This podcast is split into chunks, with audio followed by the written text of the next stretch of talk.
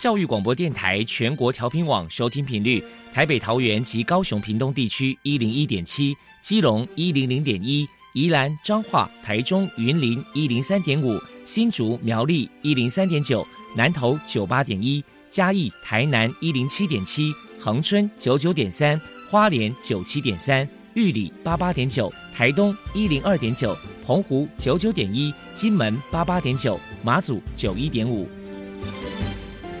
是包容，爱是牺牲，爱是分享，爱是服务。因为爱，特殊教育充满了无限的可能。用爱关怀身心障碍同学的未来，用心倾听资赋优异子女的心声。欢迎老师、家长、同学们，大家一起加入特别的爱这个大家庭。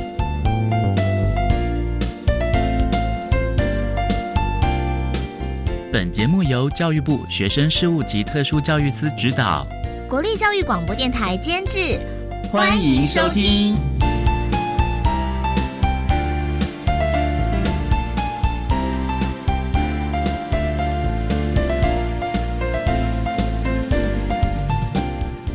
因为爱，我们在空中相会，欢迎您再度收听特别的爱，我是小莹。这个节目在每个星期六和星期天的十六点零五分到十七点播出。今天节目将为您探讨有关自由教育的相关议题。首先，在“爱的小百科”单元里头，波波将为您安排“爱的天才小子”单元，为您邀请屏东县自由教育发展协会的理事长林惠慈林理事长为大家介绍协会的相关服务，提供大家可以做参考。另外，今天的主题专访为您安排的是《爱的随身听》，为您邀请台北市自优教育资源中心的研究发展组杨垂芳组长和进修推广组的温敬明组长，两位组长将为大家说明全人的教育，谈。台北市的自由教育的特色以及相关的意义，提供大家可以做个参考。另外，节目的最后为你安排的是“爱的加油站”，为您邀请获得一百一十一年教育部优良特殊教育人员荣耀的。台中市立光仁国民中学自优班的袁静娟老师为大家加油打气喽！好，那么开始为您进行今天特别的爱的第一部分，由波波为大家安排《爱的天才小子》单元。爱的天才小子，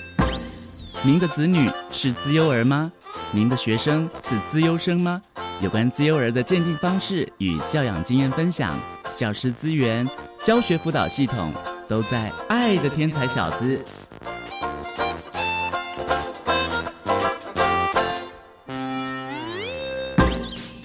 大家好，我是 Bobo，欢迎收听《爱的天才小子》。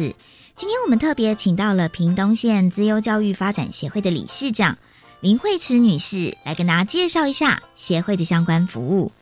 首先，我们先请您来谈一谈屏东县资优教育发展协会成立的背景跟目的是什么呢？屏东机构教育发展协会成立的背景是由一群机构生的家长，因为机构教育在屏东县其实它的。资讯是很不对称的，很多的资源其实是家长是看不到，也不知道从什么地方做取的。所以说，他之前这样，他们就很努力的想要成立一个协会。想要这个地方感谢当年屏东儿童与家庭教育辅助协会的理事长赵婉瑜理事长，大力的协助我们。赵理事长他也引荐了当年的高雄肌肉教育发展协会理事长石定志理事长，因为高雄肌肉协会他在肌肉教育的体系发展的很好，有很多的经验，所以说他们一同来协助我们屏东肌肉教育发展协会的成立。等于是有在他们的帮助之下呢，慢慢的把这个协会建立起来就对了。对对对，好，那当然协会这边就是要服务一些自幼儿或者是他们的一些家长嘛，要不要请您来跟大家介绍一下，到底协会这边有提供哪一些服务？的项目，还有平时有举办哪些活动呢？平时的服务的话，我们有分内部课程、外部课程，还有一些 CEO 咨询跟教养的咨询。课程部分的话，提供一些有关于发展自由教育的相关的讲座，那还有一些多元课程，家长可以参考。那自由咨询的这个部分的话，就是会提供家长有关于针对屏东自由鉴定跟自由班考取的一些讯息。教养咨询的话，这个部分就是如果家长在引导自由生当中有一些疑问，我们会提供一些学习的引导跟建议。我们下半年的计划的话。暑期期间，除了营队之外，有文学院跟科学院之外呢，我们下半年度有国际平台，有 c o s e r a 的学习的分享会。有一个议题是家里有个资优生的教养引导建议。跟设计思考学习分享会会预计在我们下半年度的这些计划。谢谢理事长给我们介绍服务项目，还有即将要举办的一些活动。那么接下来可能想要请教您，因为你本身在资优教育的领域有一段时间了，那么请您分享一下，就是说，如果说我们家里面有资优儿，身为父母，可能在教养上或者在亲师沟通这个部分，到底该注意哪些事情呢？我记得小孩也是自优生嘛，其实自优生他就像是忘了喝孟婆汤出生的小孩，从他们与生俱来有一些天赋，会针对在某一些领域里面特别突出，所以我们对于针对这样的小孩的话，我们需要更多的包容跟理解。一般自优生他们的想法很广泛，而且也很跳跃，那他们有很多的好奇，很多的提问，所以这些都是自优生很常见的特色之一。所以说，在这么多的提问好奇当中呢，常常会让老师或是家长会觉得啊，怎么这么多问题？那如果说家长正在忙啊，或者老师正在忙的时候，大人会觉得会被干扰，会有比较负面的情绪。所以说，自由生的父母第一个功课是要包容这样的一个小孩的特质。这样，当他们有很多的发问的时候呢，那其实我们家长可以引导他们利用身边的资源去探索答案。我们不一定要直接给他答案，我们可以给他一些探索的部分。有时候我们家长也可以鼓励这些小孩去将他们的想法给执行出来。如果说，哎，小朋友他们当这些想要执行过程中已经超出父母亲自己的能力的时候呢，那父母亲我们就可以寻求外部的资源，比如现在有自由协会，那我们可通过协会来取得更多的外部的资源，这样子。等于是协会这边也会提供一些亲子相处的一些诀窍，让他们了解，对不对？是不是？对对对对对对。好哟，那不晓得，那刚刚有提到说，那如果是跟老师沟通这里呢？嗯。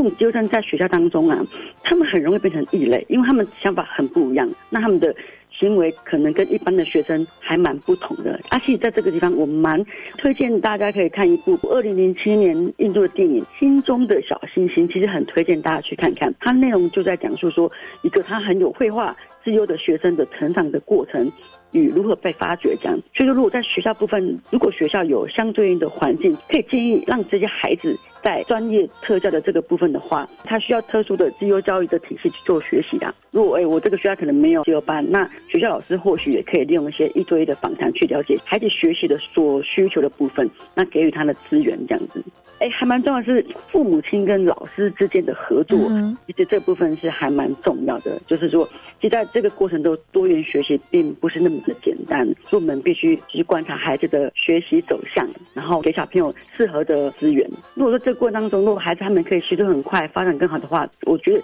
这个过程的辛苦都是很值得的。好哟，那想必因为你刚刚有提到说，因为很多这个自由生可能在班上被视为异类呀，或者很多人对于他们可能有一些很错误的一些想法跟观念，要不要请理事长要不要破除一些我们一般对于自由生的错误观念跟迷思呢？一般人对自由生，哎，自由听起来好像很厉害，好像觉得哎，自由生他好像功课一定要很好，学科表现就很好的小孩这样子。其实资优的定义哦，它是资质优等。那这个资质其实应该分属于各种领域，比如说呃，他可能画画很厉害的资质，那可能就是音乐很厉害的资质，那可能艺术、人文甚至体育表现很优异的小孩，就是这这个部分。当然，如果功课非常非常表现优异的小孩，他当然也是资优的一种。所以说，如果功课很好的资优，我们一般会称为学优，就他功课很好嘛。他的资优的特色就是他在学习各类的知识里面是特别的突出的。所以说，资优生他的功课可能数学很好，可他国语可能不见得是这么好。可是大家会觉得，哎，你不是资优生吗？那你应该什么要都要很好这样子。他很容易会被贴标签。然后，当然还有一个部分是，很多人会以为说，啊，资优生好像很好带，好像他们什么都不用教，父母亲很轻松这样子。事实上，我相信很多家里有资优生的家长啊，他们现在脑中就会充满很多画面，比如说。小孩问题很多，然后他的数学厉害，可是他国语就不行。那我要怎么给小孩相对应的资源？那怎么跟小孩沟通？其实，优生的教养的部分不是我们外界想象的中的那么的容易。那也希望说，期待社会的眼光，在贴标签这个部分，可能要再思考一下这样子，或者是对于这个自由生有一些过多的一些期待呀之类的。对对对，那反正有时候会造成自由生他本身一些心理的压力，对不对？会会会对。嗯，好。那么再可能想请教一下理事长，就是说，不晓得你觉得目前台湾的自由教育，觉得有哪些需要再去改进的地方呢？其实真的有诶，自由教育的母法其实就是特殊教育法。那特殊教育法里面其实它包含了资优跟身障嘛。以现在啊，特殊教育法里面啊，资优跟身障里面，他们以身障的资源为优先，因为在这个法条里面资源一定嘛，可他们是所有资源里面，他们有著名的一条是身障优先，那等同于说。资优教育在特殊教育法里面属于是弱势，等于是说获得的资源可能也没有这么的多，相当的少，相当的少。嗯，对，因为你看到身障它可以取得很多方面的社会资源，那教育是资优的唯一的仰赖，资优上他只能仰赖教育来做资源。在教育法里面呢，他就特别注明的，哎，优先办理身障。那各个的县市政府在有限的经费之下呢？他只好不断的限缩资优教育的经费，再加上少子化的冲击啊，就导致资优教育长期处于极不稳定的状态，而且这样的话是会影响到资优生的受教权，这是我们现阶段看到整个台湾的一个现象，也是会有点像是扼杀它发展潜能的一个。资源，对对对对对，那所以针对这样部分的话，真的是有赖于未来可能要跟政府这个部分在做长期的沟通，对不对？对对对对对，也希望说，哎，在特殊教法里面，身障优先的这个优先是否可以拿掉？照道理说，既然资优跟身障都是特殊教育，都属于弱势。算比较少数嘛，是不是应该公平对待？值得我们去深思，就对了。对对对对，因为扶弱当然是要扶弱，可是在于受教权这部分的话，其实。自由教育的部分，相对应讲，它是相当相当不被看见、不被看重。了解，想必说，因为这边成立协会这个部分，也希望说，哎，能够唤起大家能够重视这样的一个议题嘛。那么最后，不晓得理事长，您这边针对自由教育，可能还有什么样的想法呢？还蛮期许屏东自由教育发展协会，我们可以跟高雄的自由协会一样，可以加入特殊教育委员会，因为在高雄自由协会里面，他们他们的协会是可以参与特殊教育的这个部分，他们在做决策。啊，做很多的资讯的传达的部分是第一手就可以知道。那我们期许说，我们在屏东自由教育发展协会也可以加入屏东的特殊教育委员会，可以让自由生跟家长同步能够知道及时的正确的资讯。这样子，在屏东自由教育发展还有很大的一段路要走啊。自由教育中有很多的多元教育，其实是需要付出很大的一个负担。在协会的角色里面，我们很努力想要帮助大家争取资源，当然也需要说，哎呦各界的力量啊，让我们可以努力的往前去迈进。那我们集结各方面的资源，也希望说，哎，在片中有越来越多的家长来给我们协会支持跟指教。的确需要这个大家一起来关注这样的一个议题，就对了。对对对对，是。非常谢谢屏东县自由教育发展协会的理事长。林慧慈女士接受我们的访问，现在我们就把节目现场交还给主持人小莹。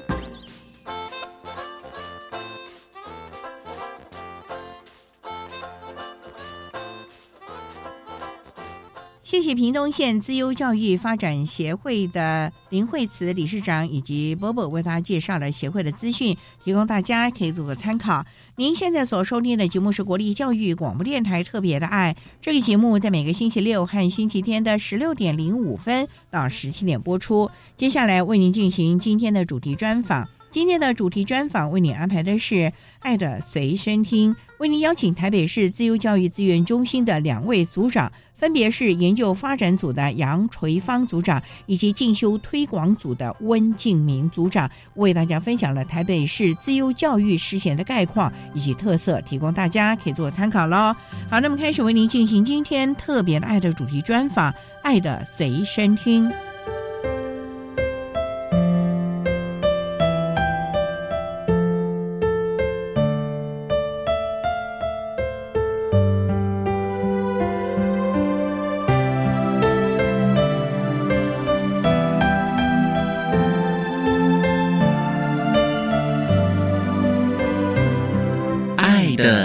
身听。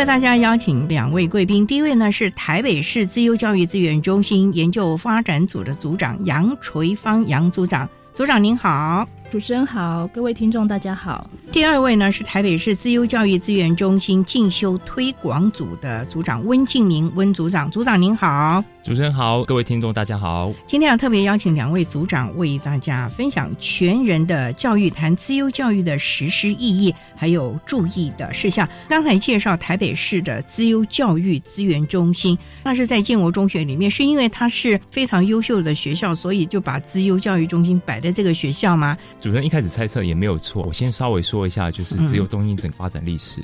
那因为台北市呢，在民国六十二年就开始做自由教育的推广，在推广过程当中，觉得说是不是也要有一个组织，能够去整合各个资源服务这些东西。所以呢，我们在民国八十九年的时候呢，就出版了应该是全台湾第一个县市呢推出所谓资优教育的白皮书。在资优教育白皮书当中呢，就去名列说，教育局这边呢应该设立一个叫做台北市自由教育资源中心。也因为有这样的缘故呢，所以局就觉得是。那我们设立这个中心到底在哪一个学校呢？就如主持人所说的，就是如果说我们对于建中的印象就是聚集优秀的人才在这个地方，就是我们把它设在这边呢，会更具有它的意义性跟责任性，还有它肩负的责任。那它主要服务的范围只有建中学生吗？还是只有高中部的学生？因为既然在高中成立这个资源中心啊，因为我们既然把它叫做台北市支付优异教育资源中心，所以它服务的对象呢，不会仅仅只是只有建中的学生。所以呢，服务对象呢，如果从教师、学生或家长，是涵跨各个教育阶段。那有时候家长就会打电话来说：“哎，你们设在建中，是不是只有服务高中学生？譬如说有国小自由班，家长打电话来说。”我不知道我打这个电话对不对，但是我想要问自由问题，是不是打这个电话是对？的确没有错，就是我们服务的对象呢会涵跨各个教育阶段。那你们服务的内容是包括什么？是鉴定呢，还是课程的安排呢？依照教育局还有自由教育白皮书，我们的责任呢是非常多元的。那我先讲几个大的概念，包含一开始我们怎么样的鉴定的学生。跟后续提供学生的一些课程教学跟辅导方案，甚至是教育局委托的相关一些教育政策的方案啊、计划的一些规划，都横跨在这个中心的一些任务的当中。所以，我们大概会有这几个大的构念，也是蛮多元的。不过，杨组长啊，刚才我们在闲聊的时候，你说我们台北市竟然还有学前的自由教育，因为一般来说就是国小、国中、高中嘛，为什么我们还有学前呢？学前会不会太揠苗助长了呢？我觉得这个还是要取决于那个家长跟大众的一个观念。应该说，自幼的特质，它会是比较是一个与生俱来、一个比较特殊的一个特质。那既然有这样子特质的存在，那从小到老，其实都会有这样子的特质的部分。那以学前这个部分，目前如果以特教法来讲，它是没有抽离式或是集中式的这个班级的部分是没有的。我们目前会比较是利用方案的部分去处理。所以台北市这边是有一个学前的那个方案，它是比较用加深加广的形态去服务我们鉴定后的学生。另外，针对学前的孩子，目前践行的部分，我们是有提早入学这样子的一个制度。什么是提早入学？就是针对满五足岁，可是又未满六足岁的孩子，因为我们现在一般国民教育阶段已经是要满六足岁才可以入学嘛。就是有些孩子他真的就是不管他的社会适应跟智力，其实都是一个很超前的状态，可能在幼儿园里面已经非常。的算是老成吗？还是什么老油条了？对对对，他可能已经觉得课这课程内容太简单了，然后他的学习的速度已经超越同年龄的孩子很多，所以目前会是有一个提早入学的这样子一个制度。目前这个制度是针对在智力测验达到 PR 九七以上，还有他的社会适应年龄，他要通过这样子的一个鉴定，等于说他可以有点类似像跳级的概念，提早一年入国小。所以还有这样的一个制度啊，提供大家了啊。那我们稍待呢，再请台北市自由教育资源中心的两位组长杨垂芳组长，还有温敬明组长，再为大家来谈谈自由教育的实施意义。台北市来说喽。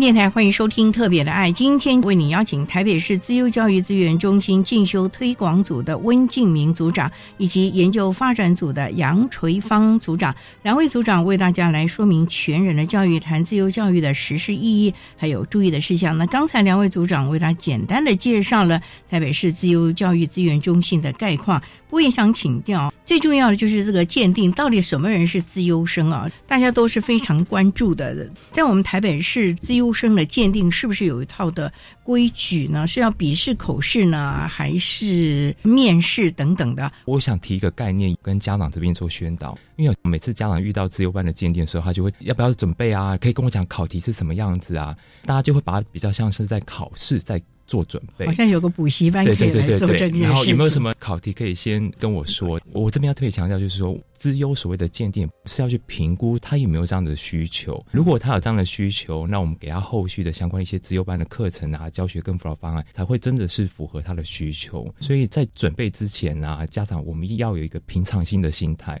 就是说，这个资优只是我们去了解、评估孩子的能力有没有这样的需求，而不是把它当做考试一样非常慎重的去准备，因为这样反而会让孩子有这样的压力。这是第一个要提的。那回到刚刚主持人讲的，到底在国高中的部分，我们的建立方式跟流程会有什么样？那我先用不同的教育阶段来说，因为每个教育阶段会略有差异，甚至包含各县市在资优鉴定的部分呢，它其实也会有差异。不过我们都是根据特殊教育法。成绩障碍及支部学员鉴定办法当中，它有几个重要精神。第一个呢，就是它要符合法规的基准，就是有鉴定基准。第二个呢，就是它采取的是所谓的多元多阶，也就是说，我们可以很简单理解，就是它不是一次就是决定你。你是不是自优学生这样子？还要一直评估哦。他就会有不同的阶段。我从国中开始举例，我们在国中自优班的鉴定，台北市呢，如果他孩子就读的学校设有国中自优班，在七年级上学期的时候呢，会参加一个叫做自优班的入班鉴定。那我们会分成两个阶段，初选呢包含是性向的测验，到复选的实作评量。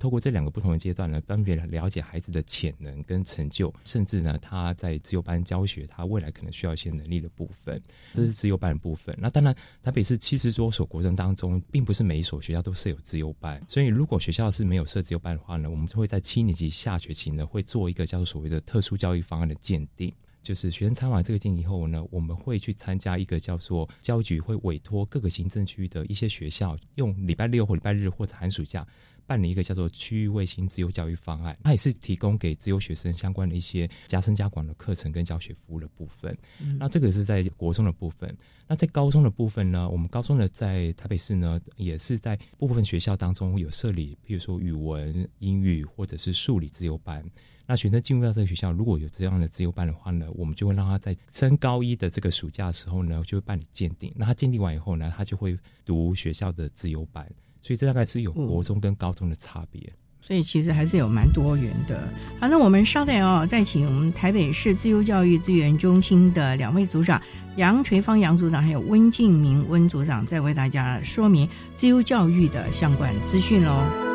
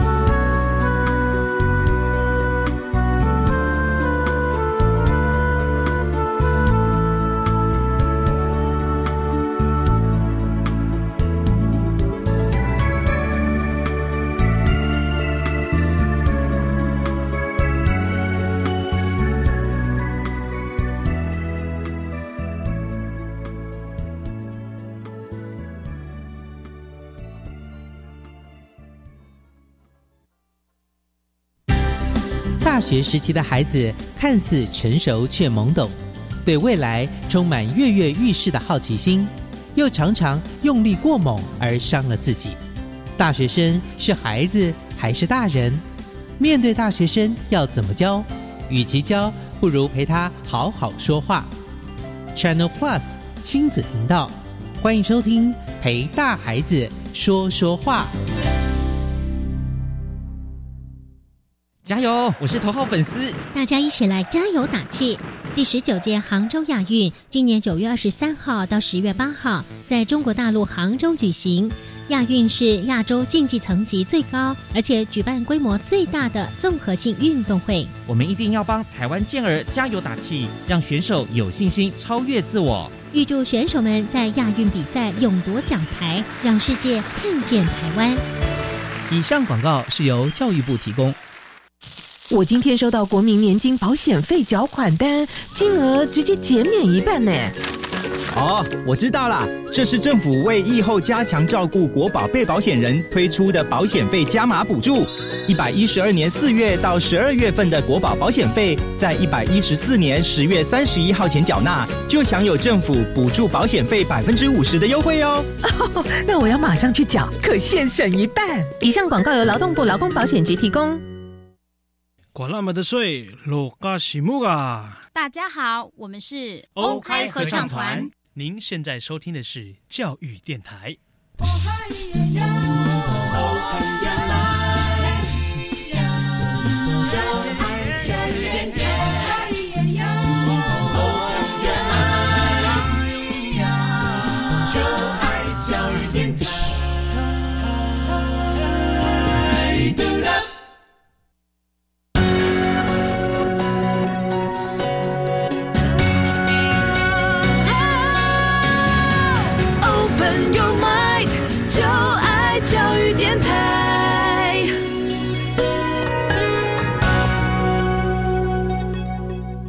电台欢迎收听《特别的爱》这个节目，是在每个星期六和星期天的十六点零五分到十七点播出。今天为您邀请台北市自优教育资源中心的两位组长，第一位呢是研究发展组的杨垂芳组长，另外一位呢是进修推广组的温敬明温组长。两位组长将为大家说明我们台北市的自优教育的事情概况。那刚才啊，温组长为大家简单的说明了在国中、高中的鉴定的。方式啊，那我们知道杨总也是负责学前和国小，之前也请教过您了。学前它是以专案的方式嘛，可是还是要有一个鉴定的基准，不然这些孩子怎么去参加这个方案了呢？在学前还有国小的部分，因为小孩子还小，那我们在做鉴定的时候，大部分在鉴定都会是以他的一般智能为主。一般智能到底去测的是什么呢？我们大概会用智力测验来评估孩子的能力。智力测验它评估的是孩子的整体的学习潜能，因为孩子还小，可能没有像国高中已经开始有一些学科的分化。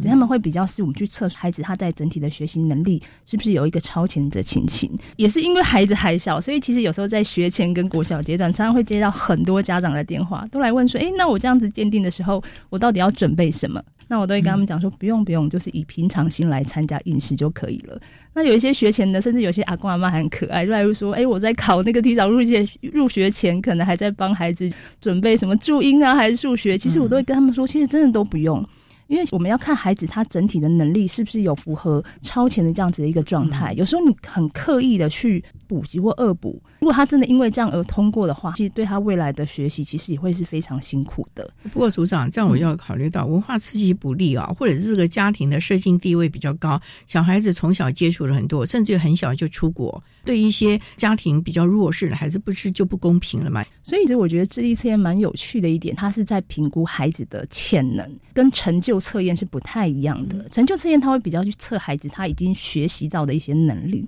智力测验它会排除他后续习得的这个部分，它是测的是孩子的潜能，就是。他与生俱来的学习的一些能力。那如果以国小一般智能来讲，目前大概就是在二升三的时候，我们会进行相关的鉴定。以台北市来讲，会有三个阶段啦，就会是团体的智力测验，再来就是个别的智力测验，最后我们会有一个观察课程整体评估孩子就是自优特质的部分，大概会分成这三阶来做进行。通过的孩子，我们后续就会看是要入资优班的服务。如果他在没有资优班的学校，那我们也可以留在原校，利用寒暑假啊，或是一周三或周六的时间，会有一些资优相关的课程服务。这个大概是针对国小阶段给予相关的一些服务，这样子。诶，那杨组长，我也想请教，目前我们台北市施行特殊教育，是把它集合成班呢，还是抽离式分散在各班，就是在相关课程之后抽离出来呢？以国民教育阶段，其实都是抽离式的，所以代表的就是国小跟国中阶段的资优班小朋友，平常在普通班上课，只有部分时段是抽到资源班上课。高中的话是有集中式的班级，对，这是国民教育阶段跟高中比较不一样的部分。学前部分它也没有班，学前部分是走方案的形式，就是小孩子有机会了一起参加吗？学前的部分可能某校他申请这样子的一个方案，他就可以自己去规划，他要用哪一些时段来帮这些孩子上课。当然也是从普通班里面在某些时段抽出这些学生来。参与这个方案的活动，那我们知道，像自优教育有所谓的双输啊，这个部分我们台北市是不是也会注重到我们这些可能是身心障的孩子们他们的资赋优异的部分呢？国教署大概从三年前开始推行所谓的双特的这个方案，其实之前是有叫双输啦，可是大家觉得双输双输听起来好像就是都输了的感觉，所以我们就把它称为双特的学生。国教从三年前开始针对全台湾的双特方案的。连续性好几年这样子的一个计划，目前台北市也有针对双特学生提供就是一个 model 的一个范本，提供学校来申请这样子的一个方案。这个方案不只针对学生，其实我们也针对学校的部分，可能也有加予去，就是如果真的有这样个案的出现，我们就是有针对这些学校有进行一些师资啊，或者整体学校的一个辅导，那也是蛮多的啊。不过我也很好奇。教自优班的老师一定要从小也是自优生嘛？台北市对于自优班老师，他能够来带这个自优班，是不是有一个资格的审核，或者是他必须要有什么样的资格呢？基本上，我们自由班老师在教育部的师资的养成培训规划当中呢，会在特殊教育类的教师证书当中，会有一个自优教师的合格证书。以目前呢，在整个台北市呢，我们希望呢，就是教自由班老师呢，都必须要取得自优合格证书。不管是说你在师培大学，所以师培大学说你可能就是在师大或者是大学当中，然后参与自优学程的甄选，然后呢去取得这样的证书，或者是说呢。现在呢，在学校的编制内的合格老师，那透过呢县市政府教育局跟教育部这边，我们会办理教师的在职第二专场进修班，他去进修的以后呢，取得教师合格证书，所以我们都是会有这样的一些资格的要求。那如果像一些比较偏乡的学校呢？他们怎么办呢？像以台北市来说好了，台北市也有山上的，像平等里的啦。那这些孩子如果很自由的话，像那个国小怎么办？他还到了山下嘛？因为平等国小。或者是湖田国小可能没有自由班哦。我再来回到那个国小的鉴定来讲好了。我们目前鉴定的这个区块来讲，譬如说像刚刚提到的平等啊，它大概是落在士林区嘛。那我们以国小的鉴定，就是只要是士林区的国小，他们在做鉴定的时候，譬如说像我们士林区有三间国小是有自由班，那我们士林区的孩子，只要是士林区的学校的学生，都可以报名我们这三间自由班的任何一间。如果通过之后呢，他就是可以转学到我们有资优班的学校就读，或者说他也可以留在原校。可是如果留在原校的话，我们就会利用寒暑假或是礼拜三或礼拜六的时间，会给这些学生有一些加深加广的课程。那还有另外一种，就是他留在原校，可是原校的老师可以帮他们申请校本资优方案。那由老师去针对孩子的优势的部分去规划资优的课程。那有一些。人可能就会思考说：“哎，老师可能没有一特教背景啊，等等之类的。可是我们还是会回归到看学生的需求。譬如说，有些是语文专长，有些是数理专长，那老师可能就是可以去搜寻相关的师资，甚至就是可以运用到一些社会的资源去寻求适合的师资来入校，跟校内老师去做一些协同，进行一些对孩子一博他的一些相关的一些课程，这样。”对，其实是考量蛮多元的了啊。好，那我们商量再请台北市自由教育资源中心的两位组长杨垂芳杨组长，还有温敬明组长，再为大家来分享台北市针对自由教育的实施的概况喽。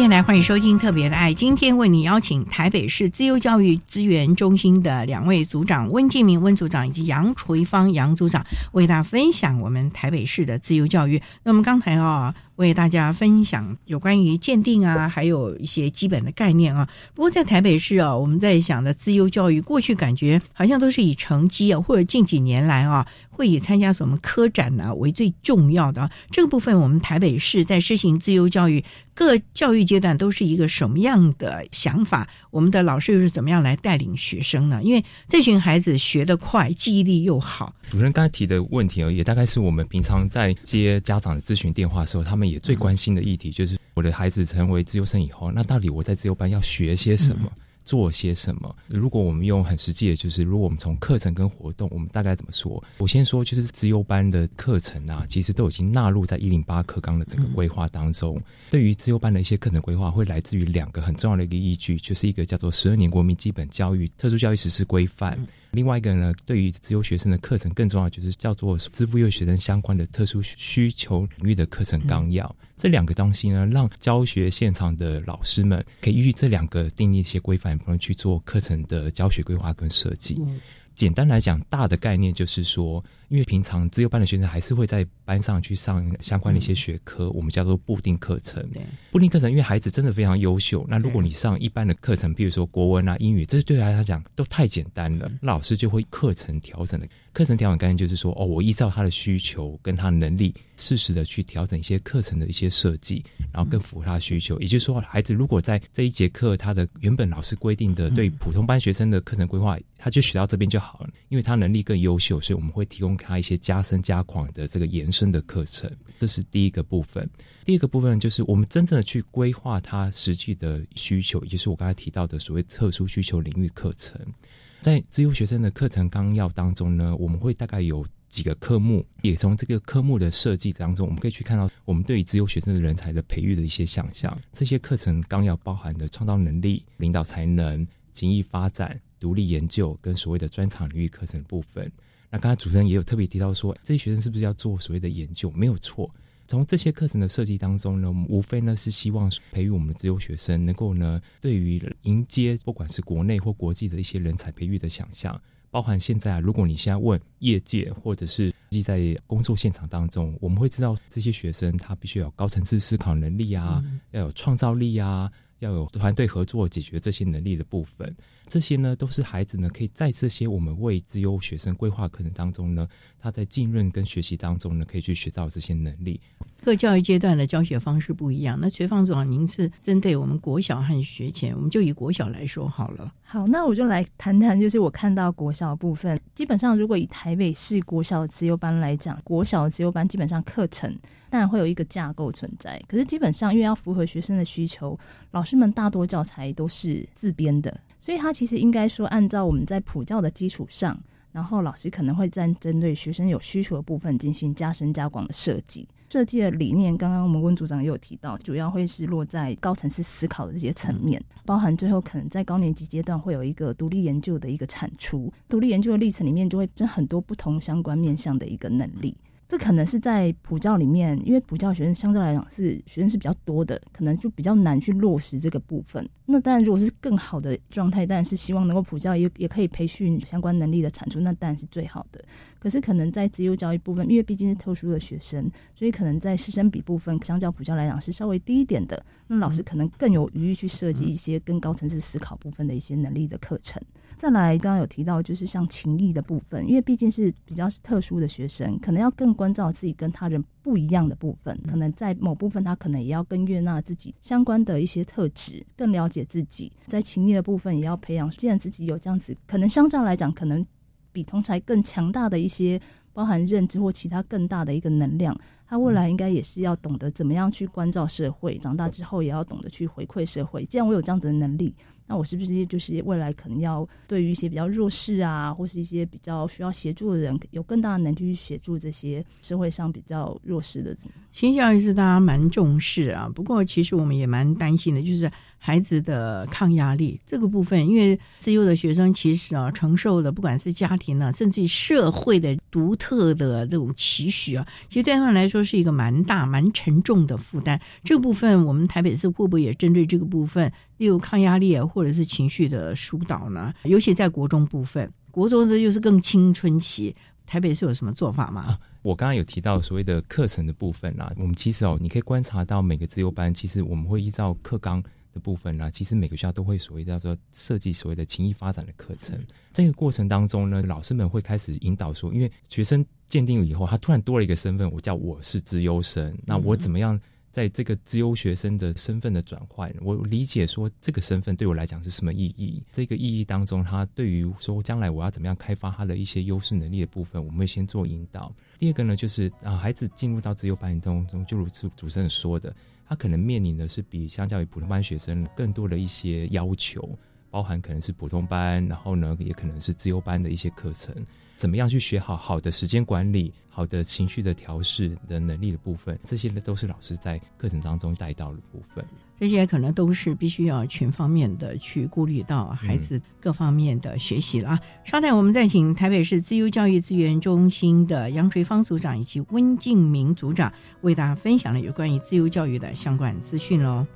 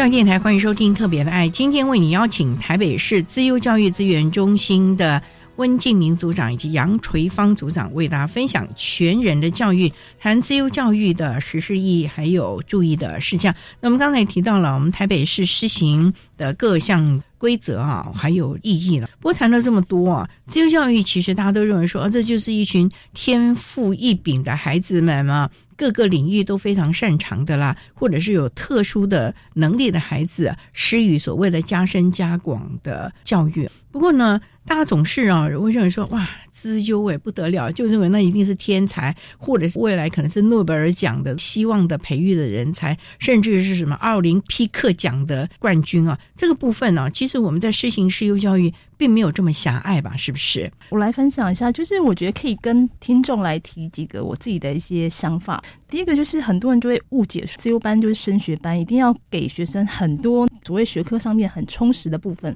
那我觉得这可能要回归到看学生的一个需求。如果他可能有相关领域需求的话，当然就是要为他设计合适的一些相关的课程。可是自由班不仅仅只是学科上面的加速。还是有很多很广义的一些层面。那我们光是自由班，其实就有很多种不同的形态。国小像有一般智能的，那一般智能里面可能有有些是数理优势的孩子，那有些可能还有其他领域优势的孩子。我们自由班部分可能还有艺才类优势的孩子，它其实是很多元的。有些人也会误解，就是觉得，哎，资优生就是刚刚如同主持人说的，就是是不是一个全才型的学生？其实要跟大家说，其实资优生多数都是偏才的，所以可能还是要回归到看小朋友、学生自己的一个优势的部分。不要说，哎，你是资优生呐，你应该就是全部都要会啊？为什么这个好像就是也很不成熟啊？其实资优生他毕竟还是个孩子，就是他可能还是要跟他那个年龄层的孩子一样，用他自己快乐的童年，而不是就是很强势的让他背负。好听一点是光环，负面一点可能就是一个沉重的一个压力存在。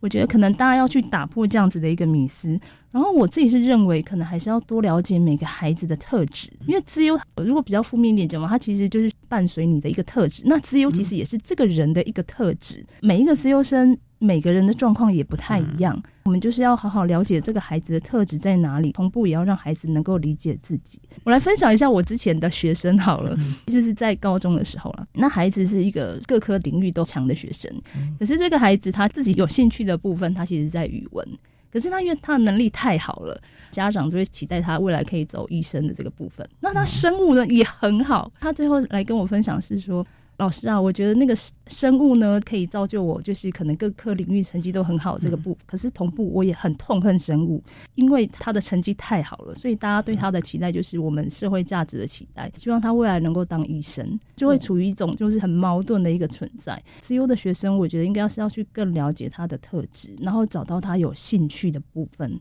引导他未来做他有兴趣的工作。然后未来能够服务社会，做出对社会更有利的事情，而不是就是一味的强加在我们社会的价值观下，一定要要求我们自由生走所谓的热门科系。我觉得在某部分来讲，对于这些学生来讲，是一件很残忍的事情。这真的是一件蛮残忍的啊。只是一个自负优异这样的一个帽子扣在头上，可能就让他在学习的阶段就有所为而为了，不是快乐学习了。我谈了这么多啊，其实我们认为啊，自由教育啊，不光是我们所谓的知识领域的学习，其实它应该是各方面，例如可能挫折容忍度，甚至于所谓的坚持力吧。因为台湾很多人都是只要是人啊，难免会有这个怠惰的了。那在这个部分，是不是在自由教育也会坚持来培养这样的一些能力？尤其在高中。阶段呢，其实他们未来的发展是更多元，因为上了大学，可能在国高中，我们孩子有很多就是老师逼着逼着逼着，可是高中阶段他已经要开始自主学习了。这一块的话，有没有也在自由教育来培养孩子这样的一个自主学习、自我探索的能力了呢？这当然不是只有针对自由班的学生，因为其实，在一零八课当当中，我们也讲到，就是所谓的自发互动共好，怎么样去培养学生一个叫做自发自主学习的部分，这是每一个教育阶段每一个学习或是教育最基本要遵守的守则。那如果在以自由班来讲的话呢，我们会透过课程跟活动的实施当中呢，培养这个学生这样子的自发自主学习的部分。我举个例子，譬如说在自由班，我们都会有规划所谓的独立研究课程。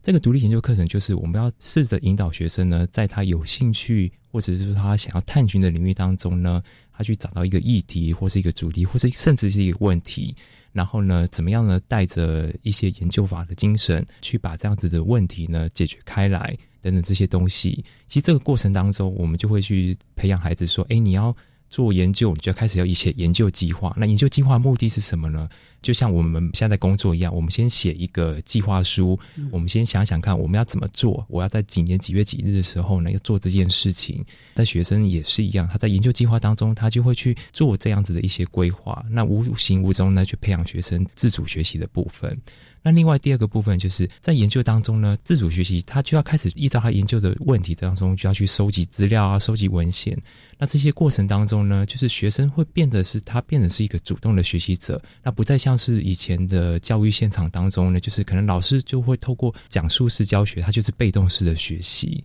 那这个过程当中呢，也是在体现说我们怎么样去培养学生，他是一个自主学习的一个精神。所以呢，自由教育其实。我们期望孩子能够有更宽广的心胸来看待他所有的学习，而不只是以所谓的成绩分数作为考量。而这个部分呢，其实我们也希望啊，我们的社会大众还有家长们呢，自己也要来多多的考量，不要给孩子太多的压力了啊。毕竟呢，学习的过程主要的是他能够有带着走的能力，以及他未来能够去施展的这个方向了啊。好，那我们今天也非常的谢谢我们台北市自由教育资源中心研究发展组的杨垂芳组长为大家所做。的分享，谢谢你，杨组长。谢谢，谢谢。也谢谢我们台北市自优教育资源中心进修推广组的温敬明温组长为他所做的分享，谢谢你，谢谢，也谢谢大家，我们下次同时间空中再会喽。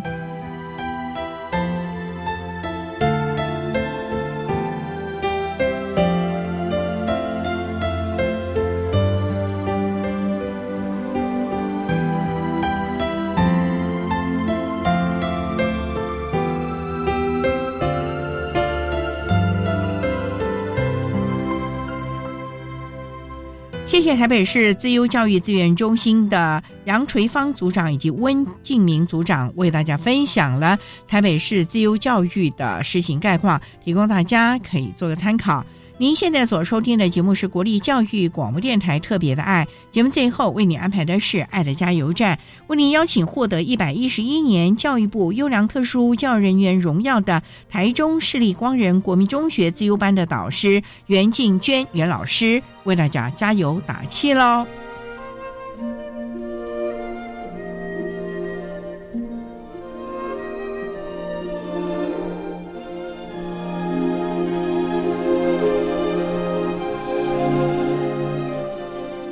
的加油站。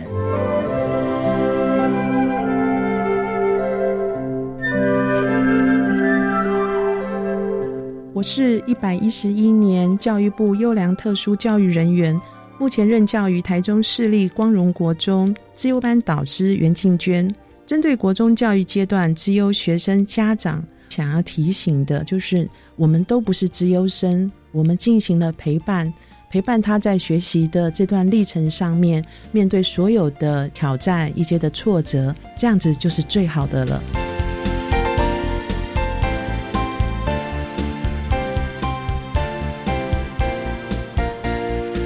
今天节目就为您进行到这儿，感谢您的收听。在明天节目中，为你邀请获得一百一十一年教育部优良特殊教育人员荣耀的台中市立光仁国民中学自优班的导师袁静娟袁老师，为大家分享掌声响起前的过程，谈国中教育阶段自优生教学的重点以及注意的事项。袁老师将针对数学自优以及领导。才能这两个部分为大家分享如何带领学生们找到自己的优势能力喽。感谢你的收听，也欢迎在明天十六点零五分再度收听特别的爱。我们明天见了，拜拜。